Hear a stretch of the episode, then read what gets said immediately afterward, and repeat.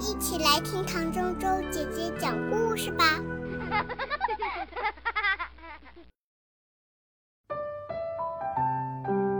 一口袋的吻。迪比上学啦！上学第一天，迪比就学会了和同学们排好队走进教室，学会了把大衣挂在衣钩上。当老师点名的时候，他要回答“到”。这一天，迪比和同学们一起堆沙堡、唱歌谣，还给妈妈画了一幅画。在学校过得开心吗？放学的路上，爸爸问：“嗯。”迪比回答。第二天一早，妈妈拉开窗帘：“该起床上学啦。”“不嘛！”迪比说，“我昨天已经去过了。”“你还要去呀？”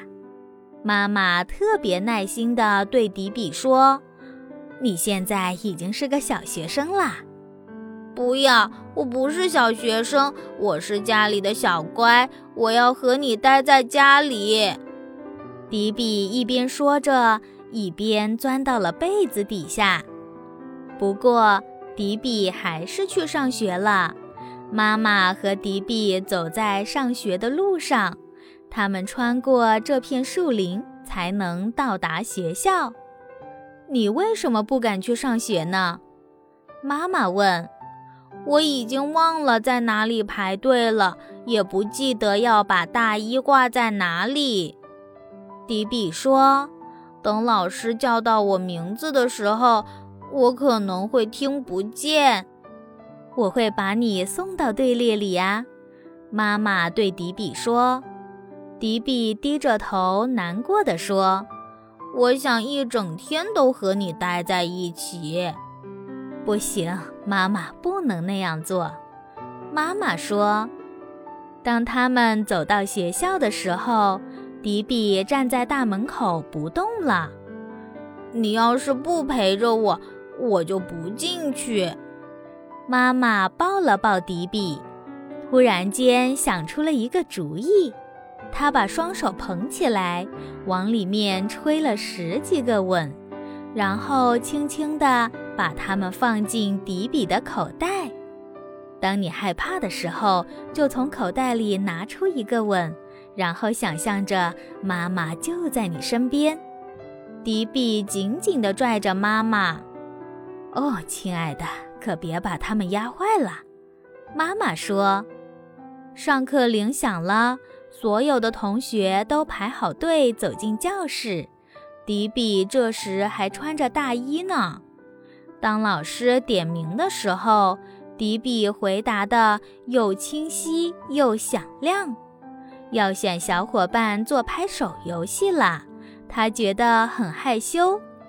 迪比伸出一个手指头，轻轻地放进口袋里，然后把手指头拿出来压在脸上，他觉得好温暖，就像妈妈的吻。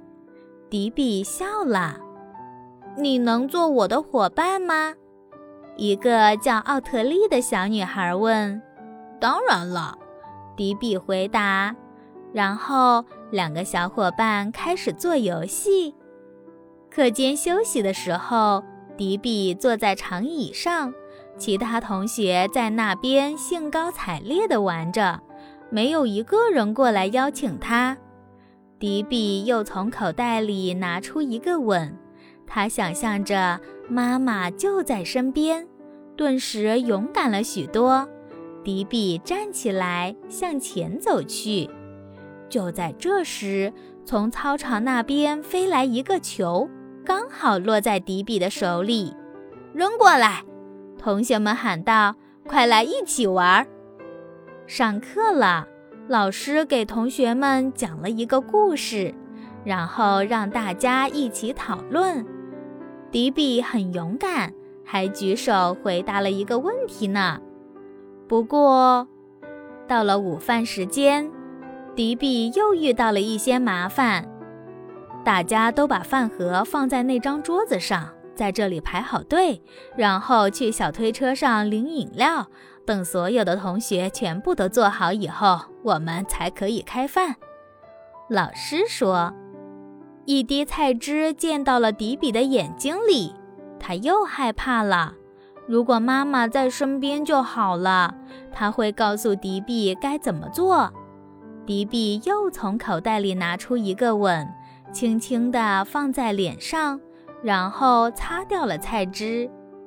迪比，老师说：“过来，坐到我身旁。”然后他开始教迪比应该怎样做。吃过午餐，到了游戏时间。暖洋洋的太阳照耀着大地，同学们都没穿大衣，迪比也热得把大衣脱掉了。有个男生把球传给迪比，很快迪比就沉浸在游戏带来的喜悦中。下午，老师让同学们轮流站在教室前面，给大家讲一讲家里的故事。迪比害怕站在同学们的面前，他偷偷溜出教室去找大衣。迪比在操场上找到了自己的大衣，可是当他穿上大衣的时候，发现口袋竟然裂开了。他的手指穿过那个小洞，口袋好深，而且是空的。